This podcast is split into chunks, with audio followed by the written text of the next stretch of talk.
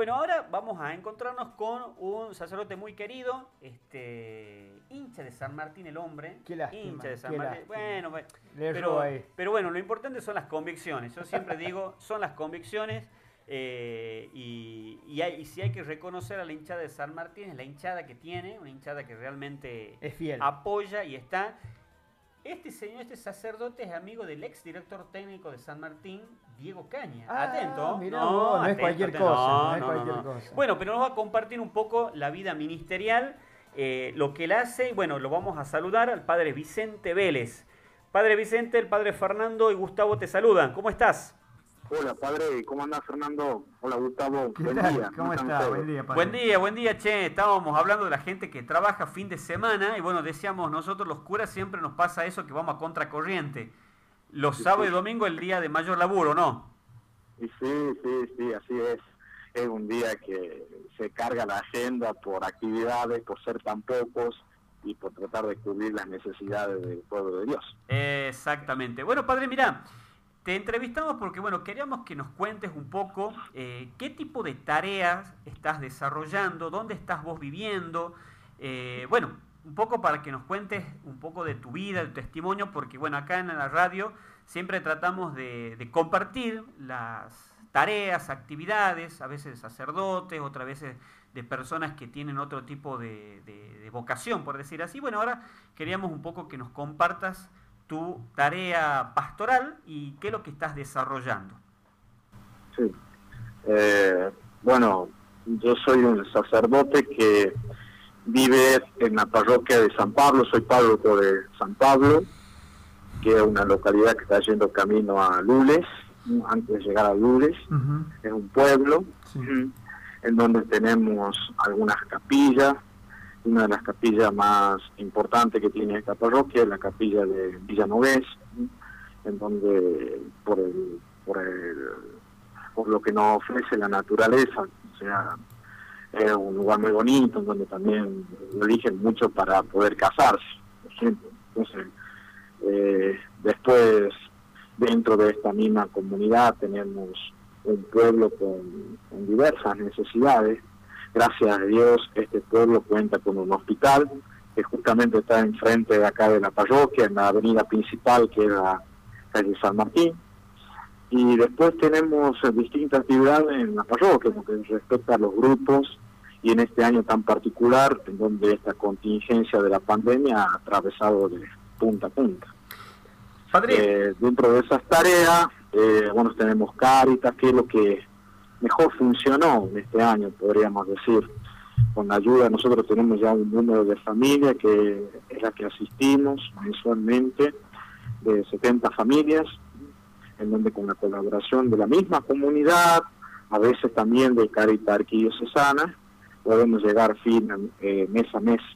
No solo eh, no solo dando mercadería, sino a veces también, antes de la pandemia, lo que hacemos es poder reunirnos con ellos, poder tener una charla, buscar por sobre todas las cosas, no solamente llenar la panza, como diríamos, sino que la gente pueda crecer humanamente. O sea, eso es lo que apuntamos, formación humana.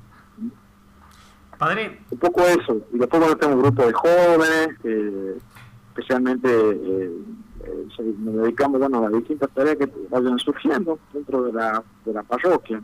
Es un oficio de, un poco de acá en esta comunidad, acompañarla a través de los sacramentos, visitando a los enfermos, bueno, tenemos también un grupo un grupo de ministros que son, los ministros son unas personas eh, de acá de la comunidad que son laicos comprometidos, en donde ellos todas las semanas visitan a un enfermo ya designado, cada uno tiene tres o cuatro enfermitos, y una manera de ir acompañándolo en su enfermedad. Y no solamente la visita es presencial de ellos, sino lo más importante para nosotros que llevan a Jesús Eucaristía. Entonces eso también es otra tarea muy importante dentro de la comunidad. Bueno, dentro de los oficios que yo tengo, bueno, yo tengo el oficio de ser párroco acá en San Pablo, tengo el oficio de ser también eh, asesor del servicio sacerdotal de urgencia, en donde eso también sería muy lindo poder contarlo, porque la iglesia que, que no duerme, podríamos decir.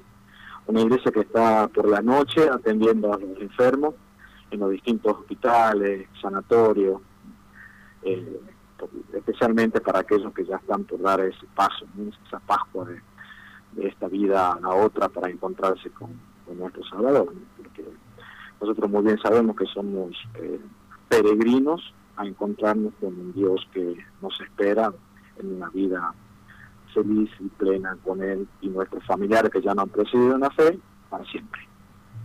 Eh, bueno, ah, y después también eh, desde este año, de mayo, mayo, sí, mayo me salió el nombramiento, soy capellán de Gendarmería Nacional, capellán auxiliar de Gendarmería Nacional acá en lo que sería la región cuarta. Y un poco ahí es acompañar a Gendarmería Nacional. A ver, eh, se me han multiplicado mis jefes, podría decir. no solamente no solamente ahora eh, a nuestro arzobispo, del Juan Carlos, eh, sino también tengo un nuevo obispo, que es Monseñor Santiago Olivera, que es el obispo castrense, con los cuales también tenemos reuniones, o sea, virtual, obviamente, pero con tareas específicas que corresponden al, al clero castrense. Bien. Bueno, un poco eso. Eh, y el acompañamiento, bueno, a Gendarmería es poder visitarlo, estar atento a las necesidades que ellos tienen. Eh, es muy parecido a lo que uno ya viene haciendo en la parroquia, únicamente con otros horarios. Eh, recordar que muchos gendarmes no son de acá, de la provincia, o sea, vienen de afuera. Entonces, acompañaron ese desarraigo que, bueno, vos Fernando y uno más o menos lo lo vive porque nosotros siempre estamos de paso, un día estamos acá y al otro día ya no estamos acá, o sea, dentro de una misma provincia, pero también vivir eso de, salir de una comida para entrar en otra. Bueno, un poquito así brevemente lo que, lo que hago.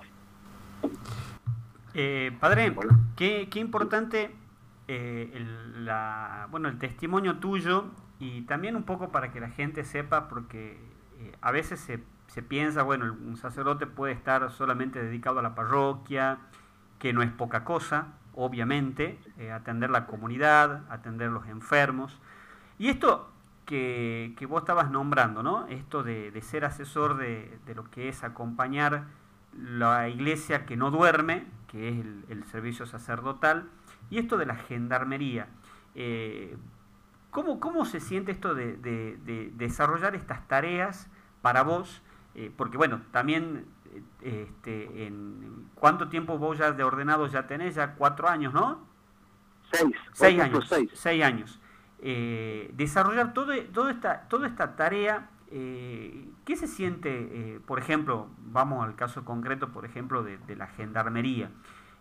una tarea que, bueno, como digo, no, no muchos lo conocen, pero es una presencia que se hace, ¿no? Y es una tarea que el sacerdote tiene que estar presente. ¿Cómo, cómo lo vivís vos?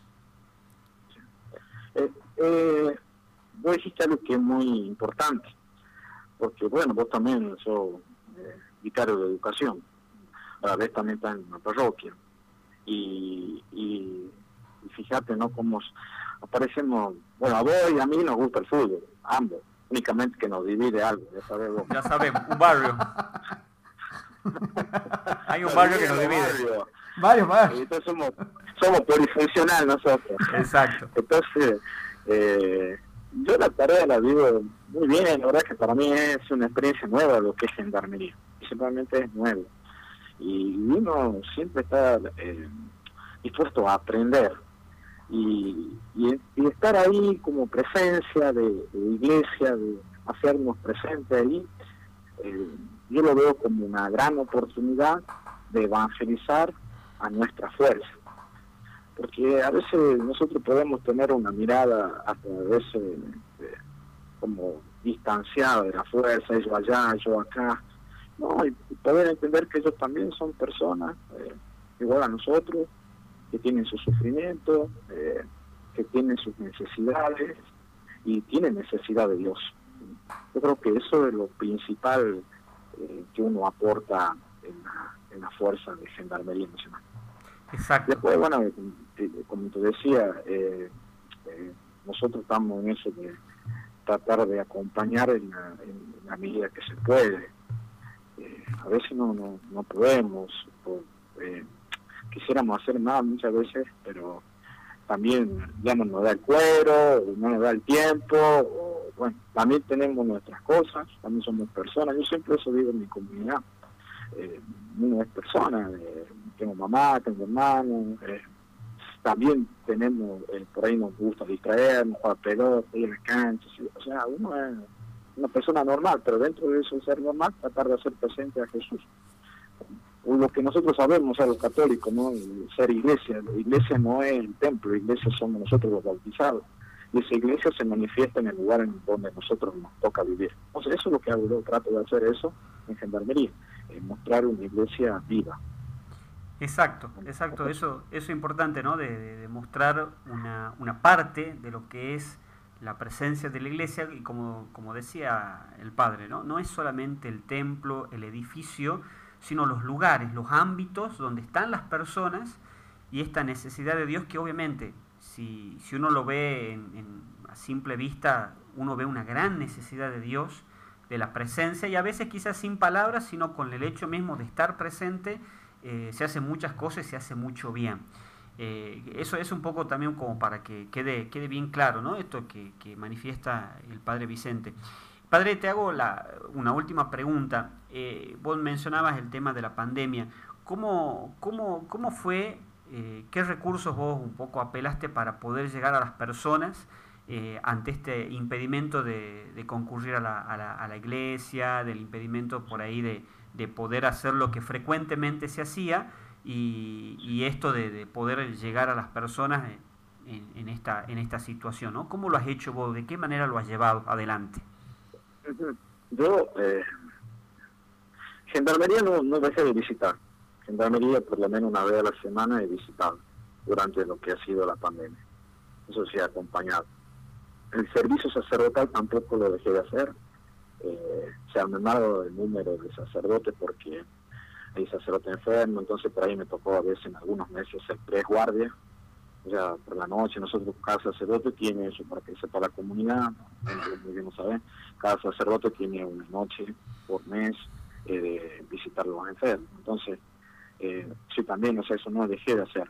Y dentro de mi comunidad, al no tener eh, misa con fieles, eh, hemos tratado a través de los medios eh, digitales, que, ha sido una manera de poder llegar a todos, a través de compartir el Evangelio, eh, grabándome en pequeños videitos, compartiendo el Evangelio especialmente del domingo, algo corto, impacte, en la radio misma, por ahí cuando quería mandar un mensaje. Recuerda que esta pandemia atravesó todo lo que fue Semana Santa, entonces en Semana Santa hemos preparado también dentro de esta comunidad comunidad nos puede preparar algunos signos que reflejen lo que estamos viviendo, que la gente pueda vivirlo en su casa. Me acuerdo que un signo bien patente fue el sábado, bueno, el sábado de gloria, que nosotros llamamos el escenario, sea, en donde está la iglesia oscura y, entra ese sirio iluminando en el templo. Eh, sirio que significa, bueno, el triunfo de Cristo sobre la muerte. Nosotros, concretamente, en nuestra casa acá en San Pablo, eh, en esa fecha hemos decidido como signo de la luz adornar nuestras casas con, las guirnaldas que ponemos para Navidad, las luces de colores, el domingo de Pascua, que la familia que vive en su hogar se pueda eh, vestir, cambiar, prepararse como para ir a una fiesta y en el almuerzo pueda vivirlo como verdaderamente lo vivimos los cristianos los domingos, la resurrección. Entonces, así, esa fue la forma, limitada, pero a la vez también nos movió a nosotros a crear nuevos métodos de, poder llegar a la gente. qué, bueno, qué bueno que, en todas las esferas se puede haber hecho eso y un poco esto también nosotros en la radio queríamos también comunicar, eh, que la iglesia, bueno, se hizo presente, ¿no? Y digo, más allá de, de los lugares, eh, la, importancia de, poder usar lo que, bueno, eh, tenemos al alcance y a veces inclusive y uno confiesa, ¿no? Muchas veces no estábamos, no estábamos acostumbrados y bueno, tuvimos que acostumbrarnos a utilizar. Sí, exactamente. exactamente. son cosas que me han tocado vivir en este tiempo y que, bueno, ha puesto a prueba el ingenio que está en nosotros y, la gracia, pero sobre todo dada por Dios. para poder servir a su pueblo y que nunca deja de atenderlo, como dirá Pastor Gabo Bobis. Muy bien, muy bien, Padrecito. Muchas gracias por tu tiempo. Sabemos que, bueno, yo en el caso mío sabía que estabas haciendo tus tareas y te has dado un espacio para poder compartir con nosotros. Te agradecemos un montón. Esperamos que el primer partido de San Martín con Tigre puedan ganar. Esperamos todo eso. Este, así que bueno, fuerza con eso, che. ¿eh? Ah, bueno, yo lo bendiga. está, muy bueno el programa. Yo a veces lo he seguido un poco en alguna vez, aunque sea un ratito.